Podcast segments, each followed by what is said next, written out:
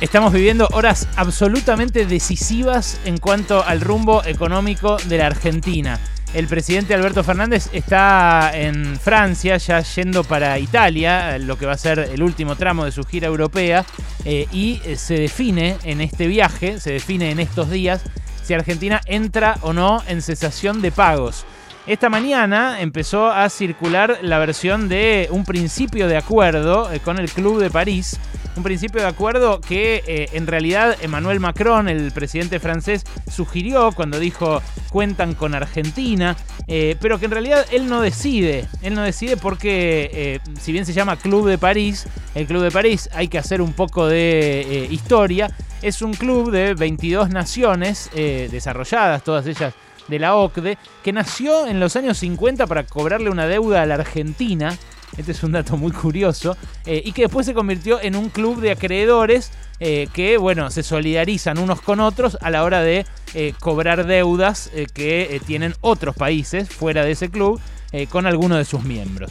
Bueno, Argentina tiene todavía una deuda de 2.400 millones de dólares con el Club de París, una deuda que se engrosó porque después de la renegociación de Axel Kicillof en 2014, eh, que establecía intereses punitorios en caso de impago, Macri incurrió en ese impago porque empezó a pagar el mínimo. Entonces se dispararon intereses adicionales y ahora si Argentina no paga antes de fin de mes, hay 2.400 millones de, de, dólares de capital, a los cuales se suman otros 400 millones de dólares de punitorios. Eh, digo que no lo puede anunciar eh, el presidente francés Emmanuel Macron, porque no es que, más allá de que, de que Francia pone al, jefe, al coordinador del Club de París, eh, todas las decisiones se toman por consenso, o sea, tienen que estar todos los miembros de acuerdo. Pero ¿qué exige el Club de París para refinanciar una deuda? La venia del Fondo Monetario Internacional. Y ahí es a donde se encamina a tener una serie de reuniones decisivas Alberto Fernández en Italia. ¿Por qué? Y bueno, porque Cristalina Georgieva, la jefa del Fondo Monetario, va a volar a Italia, está volando ya a Italia eh, para eh, participar de un par de seminarios eh, como los que la cruzaron con Martín Guzmán en el Vaticano también a principios del año pasado. El día clave de la gira de Alberto es mañana, porque por un lado lo ve al Papa, por otro lado lo ve a Mario Draghi, el nuevo eh, primer ministro italiano que asumió ahora en febrero de este año, y después eh, podría reunirse, todavía no está confirmado, con la mismísima Cristalina Georgieva.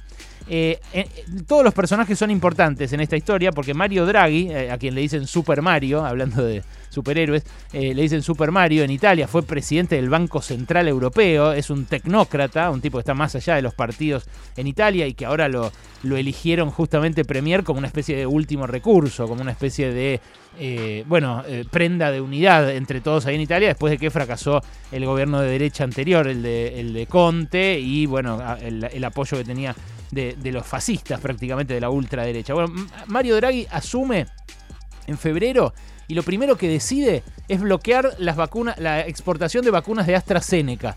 Eh, que se estaban fabricando en Italia y que eh, AstraZeneca pretendía exportar a Australia. Lo primero que hace Draghi cuando llega es, che, ¿esto qué onda? ¿La necesitamos acá? Listo. Un primer rasgo que lo define. Después de haber eh, sido en el Banco Central Europeo una voz ortodoxa, pero mm, no como es hoy Christine Lagarde, ¿no? que era antes la jefa del Fondo Monetario. Bueno, Mario Draghi tiene la autoridad política y tiene el, el plafón, el consenso en Europa para ser también una pieza clave de este posible acuerdo. ¿Y por qué hablo de, estas eh, personalidades? Porque todo eh, se está negociando a nivel político, más allá de las reglas, buscando una forma de estirar justamente esas reglas, como estiró el Fondo Monetario para prestarle 45 mil millones de dólares a Macri, sus reglas en, eh, esos años, en el año 2018 sobre todo, cuando Argentina firmó los primeros acuerdos y cuando después lo revisaron para darle todavía todavía más plata antes de las elecciones. Eh, bueno, decía, Mario Draghi es una pieza, el Papa es otra, eh, y Cristalina Georgieva es otra. Pero Georgieva, de algún modo, es un personaje menor acá, porque ¿Quién manda en el Fondo Monetario? Joe Biden, el accionista mayoritario. El Fondo Monetario, a diferencia del Club de París, toma sus decisiones en base a su directorio, a las cuotas partes que tienen en su directorio cada uno de los países eh, del mundo que lo integran, que son 185, pero eh, hay siete, los más poderosos, que son los que tienen la manija en el Fondo Monetario.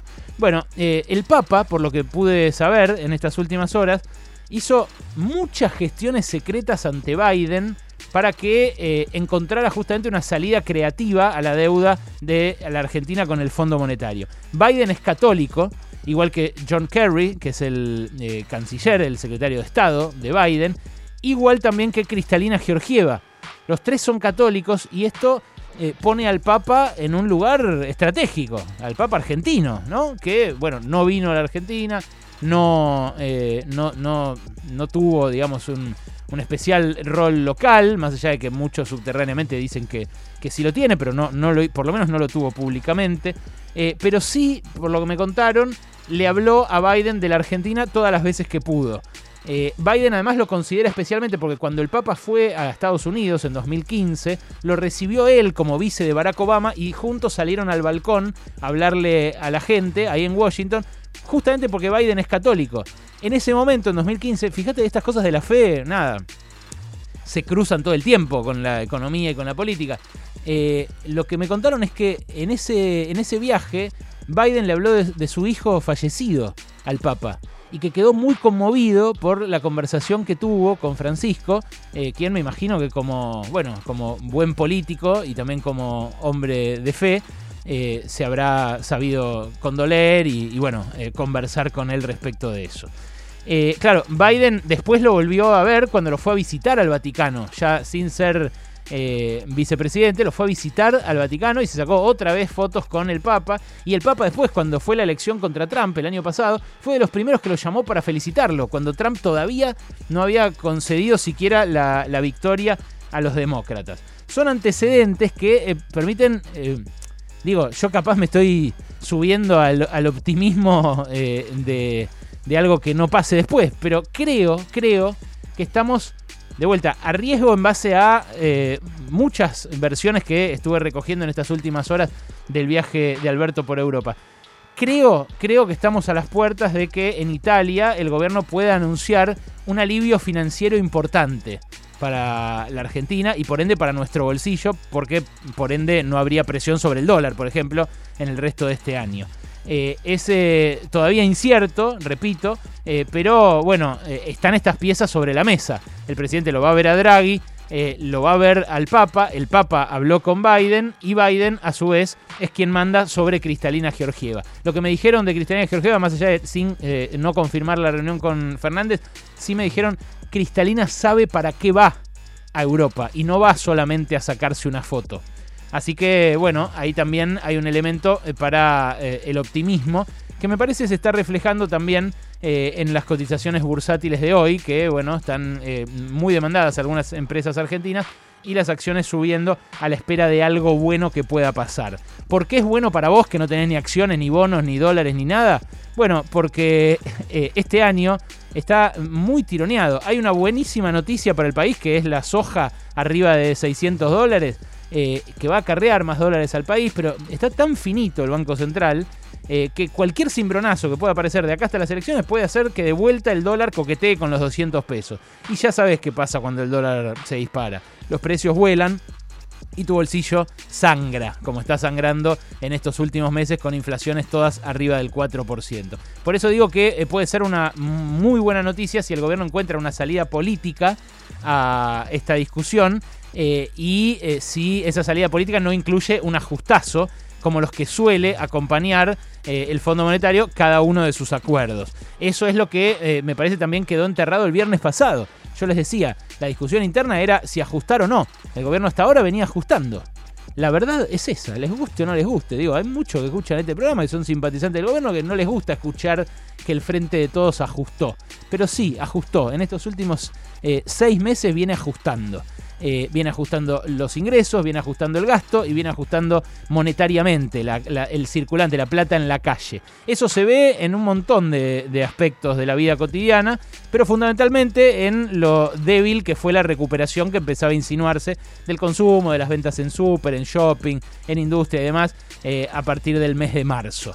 Esperemos que sea así, esperemos que haya un alivio y esperemos que no incluya ajuste, eh, pero la trama secreta es esta que empieza a dibujarse de a poquito de estas horas decisivas para el bolsillo de todos nosotros.